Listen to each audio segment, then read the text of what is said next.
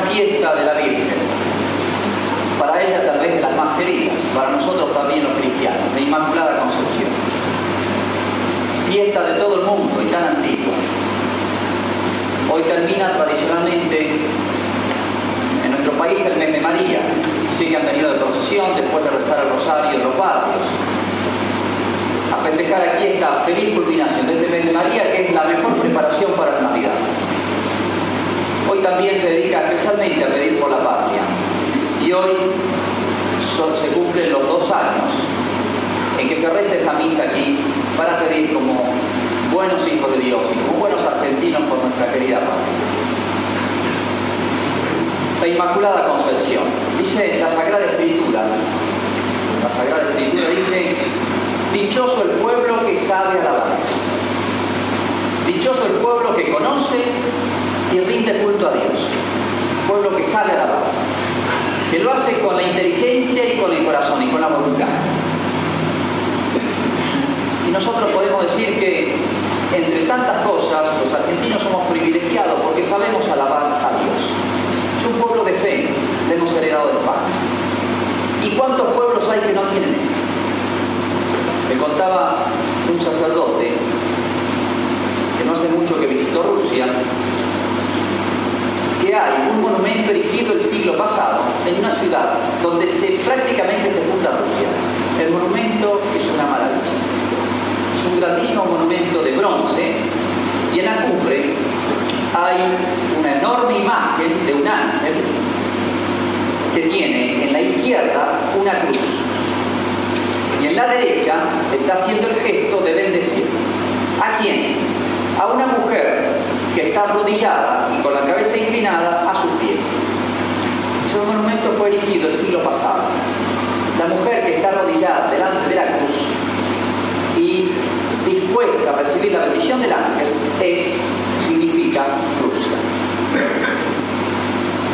Es decir, toda la nación como postrado delante de la cruz. Dichoso el pueblo que sabe alabar. Eso ha cambiado radicalmente ahora. De eso no queda más que el monumento y en el corazón de tantos rusos creyentes quedará esa fe y ese reconocimiento de Dios. Dichoso el pueblo que sabe alabar. En la Argentina creo que es un pueblo que sabe alabar a Dios. Y hoy la Inmaculada se nos presenta como un modelo. Se habla aquí y en todos lados del modelo del argentino, de los arquetipos, de lo que debe ser la mujer, de la dignidad del hombre, de la dignidad de la mujer. Se habla del hombre latinoamericano, se hablan de tantos proyectos de educación, de cómo queremos que sean los, las nuevas generaciones, los hijos, los adolescentes, los jóvenes, los hombres. hay que andar buscando tan lejos los modelos, está tan cerca. Jesucristo y la Biblia. Y la Inmaculada dice tanto, dice tanto los cristianos. Dice en realidad todo lo que debe ser una persona. ¿Qué es la Inmaculada? Hay dos textos que fueron leídos y tal vez se pasen demasiado rápido. Es una frasecita. Una es una profecía. La mira la Inmaculada desde atrás. La otra es una declaración de una realidad que ya existe. La vez se puede decir desde adelante. Ella te aplastará la cabeza. Se le dice allá en el inicio, tiempo de Adán y Eva, se le dice a la serpiente, ella es María, que aplastará la cabeza. ¿Qué significa que la Virgen va a aplastar la cabeza del demonio? Significa que el demonio nunca va a conquistar nada en ella. Ustedes saben, el pecado original es como una conquista, que lo heredamos, es una conquista de Satanás en el alma nuestra. Se hereda, es inevitable. Viene de Adán y nacemos manchados. El alma nace manchada, es una realidad. Para eso está la gracia del bautismo. La Virgen no lo tuvo. ¿Qué regalo más grande de Dios? No tuvo el pecado original, no tuvo ningún otro pecado, ni mortal ni venial. Esa es la culminación de la dignidad de un ser humano. El otro texto dice, el ángel la saluda a la Virgen y le dice, salve llena de gracia. No sé si le llama la atención o alguna vez les ha llamado la atención. ¿Por qué no le llama por su nombre? Si tenía nombre. ¿Por qué no le llama María? El ángel no le dice Dios te salve María, no le nombre, no la nombra. Dice salve llena de gracia. Llena de gracia. Es como si le hubiera cambiado el nombre del ángel. Más importante que el nombre que le pusieron a ella, sus padres, joaquiniana, es este otro, llena de gracia. Le pone como un nombre nuevo, o sea, que ella llena en todo momento, desde el primer instante que fue concebida por sus padres, joaquiniana, ella no tuvo pecado, por eso vivió siempre gracia a Dios, siempre agradó a Dios, siempre cerca de Dios, salve llena de gracia. El ángel lleno de entusiasmo la saluda así a la Virgen. Ahí está la dignidad de la mujer. La Virgen nos muestra, y esto hay que pensarlo mucho hoy. Cada vez que recemos el rosario, veamos una imagen de la Virgen, hay que pensarlo mucho. Todo lo que Dios puede dar al hombre, toda la dignidad que Dios puede dar al hombre, la grandeza que puede dar al hombre, y hoy que se tanto de los derechos humanos, de la dignidad del hombre, etcétera, etcétera, etcétera. ¿Cuántos discursos retóricos? Nadie, como la Virgen, en nadie como la Virgen se encontró la dignidad del hombre tan alta. Por eso verla a ella nos tiene que llenar de entusiasmo. Todo lo que podemos llegar. Un ángel, sabemos ellos son los ángeles, no son unas figuras decorativas, ante quien se estremecen los demonios, puestos por Dios para gobernar el universo entero. El ángel haciéndole reverencia a la Virgen, porque era llena de gracia. Qué que puede ser el hombre, a todo lo que podemos llegar. Ese es el modelo universal, no solamente para Argentina, sino para todos los hombres del mundo. La dignidad de la mujer la dignidad del hombre está en el ser lleno de gracia. Santo Tomás de Aquino decía, hay dos cosas que son importantes y que nunca hay que olvidar. Lo que no tenemos que tener y lo que tenemos que tener. Lo que no hay que tener es el pecado. El pecado no pertenece a la naturaleza humana. No pertenece. El error, la ignorancia, entonces no pertenece a la naturaleza humana. Destruyen al ser humano. Destruyen al ser humano. ¿Por qué fue grande la Virgen? Porque fue fiel a Dios. No solo no tuvo pecado, inmaculada, sino que estuvo llena de Dios. Hay algo que no tuvo, fue el pecado. Hay algo que tuvo mucho, que es de Dios el Padre. Y a veces tal vez veamos a la Virgen demasiado ahí en la imagen, en la estampa, y a veces pensemos poco, que fue un ser humano, de carne y hueso, y que tuvo sus pruebas. Lean la escritura, si no tuvo pruebas la Virgen. Primero, cuando el ángel anuncia que va a ser la, la madre de Dios, ¿cómo será esto si no conozco varón? Comprometida con San José. Cuando van a ser el chico no tenía dónde, dónde ir. Las angustias, cualquier madre lo podrá decir lo que significa eso. Las angustias estar próximas al parto de uno que no era un cualquiera y no tenía dónde ir. Nace el chico, lo buscan para matar. Tuvieron que huir, fue exilada la Virgen, tuvo que esperar que muriera el rey para poder volver a su tierra, una familia pobre. Y así durante la vida de Cristo, y la Virgen al pie de la cruz.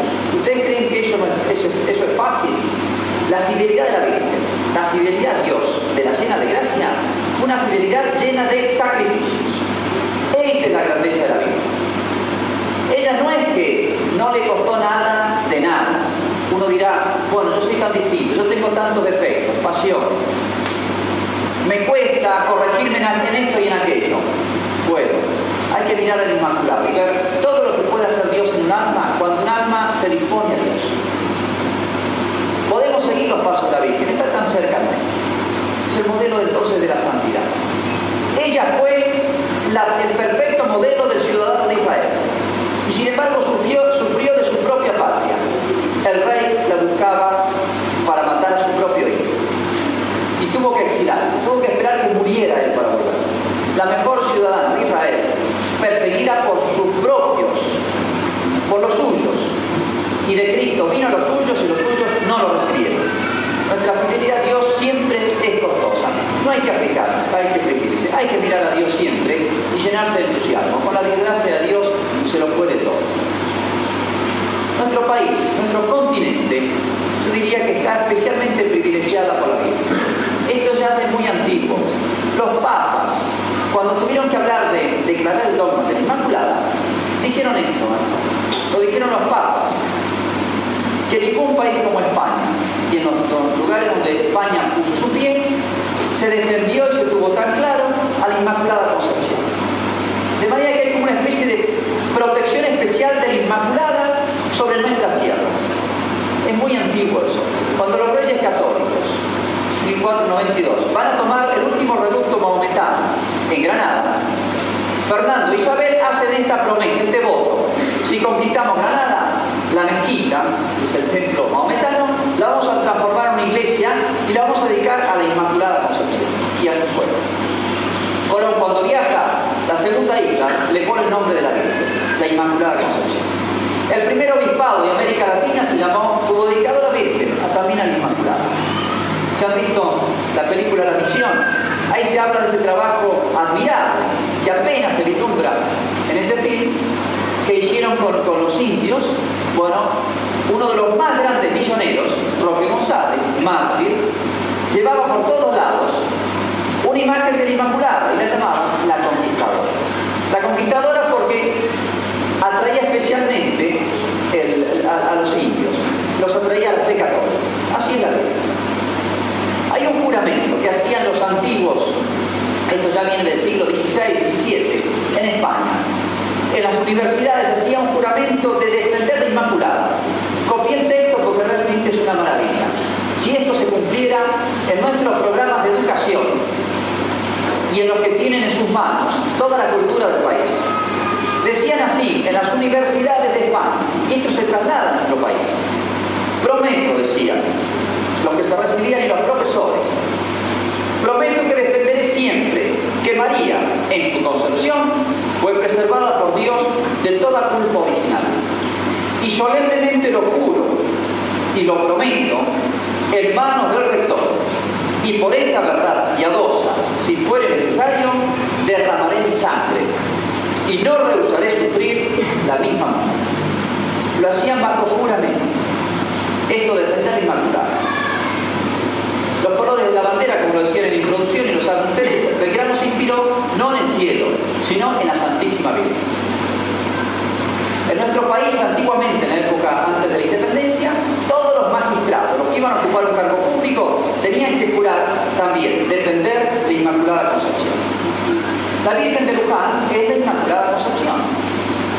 Es decir, en otras palabras, desde nuestra madre patria, en su historia, y desde el origen, toda América Latina, no solamente la Argentina, es como una tierra de la Virgen. Está tan cerca nuestra y está cerca nuestro justamente para mostrarnos cómo debe ser un cristiano y para ampararnos con su gracia. Por eso tenemos que tomar mucha conciencia que para ser fieles a Dios y ser fieles ciudadanos hay que trabajar mucho adentro de uno. La Virgen pasó a veces casi desapercibida en Israel. ¿Quién es este? Cuando vienen a hacer los milagros a Cristo. ¿Quién es este? Hijo de María y de José, como diciendo fue cualquiera.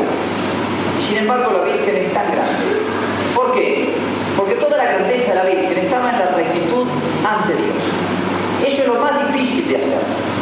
Tratar de que Dios conquiste mi propia alma, corregir los defectos, practicar las virtudes.